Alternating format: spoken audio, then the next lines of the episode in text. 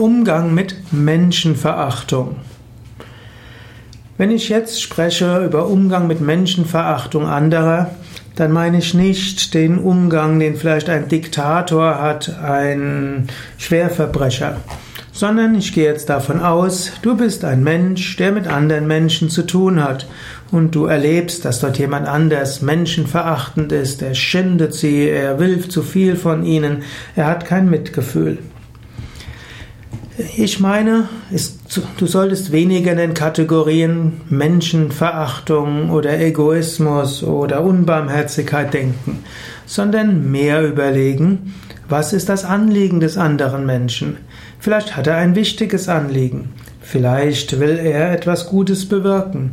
Vielleicht äh, schaltet er deshalb sein Mitgefühl aus. Denn nicht umsonst hat zum Beispiel die römische Göttin Justitia die Augen verbunden. Die Gerechtigkeit bzw. das Rechtssystem soll ohne Ansehen auf die Person urteilen. Das mag manchmal menschenverachtend erscheinen, aber es hat auch seine Vorteile. Natürlich gilt, man sollte Menschen achten, man sollte Mitgefühl haben, man sollte schauen, auch mal barmherzig zu sein. Liebe ist etwas Wichtiges.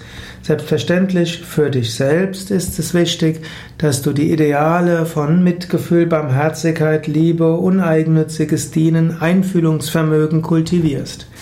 Aber wenn du jemand anders siehst, der sehr konsequent ist, wirf ihm weniger Menschenverachtung vor, sondern überlege, ob du ihm vielleicht raten kannst, wie es zielführender ist.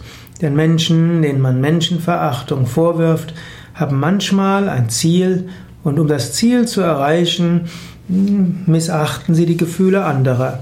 Wenn du ihnen sagst, dass um ihr Ziel zu erreichen es viel hilfreicher wäre, wenn sie die Gefühle anderer beachten, dann könntest du vielleicht leichter sie dazu bringen, etwas einfühlsamer zu sein. Das waren nur ein paar Anregungen und Gedanken zum Thema Menschenverachtung.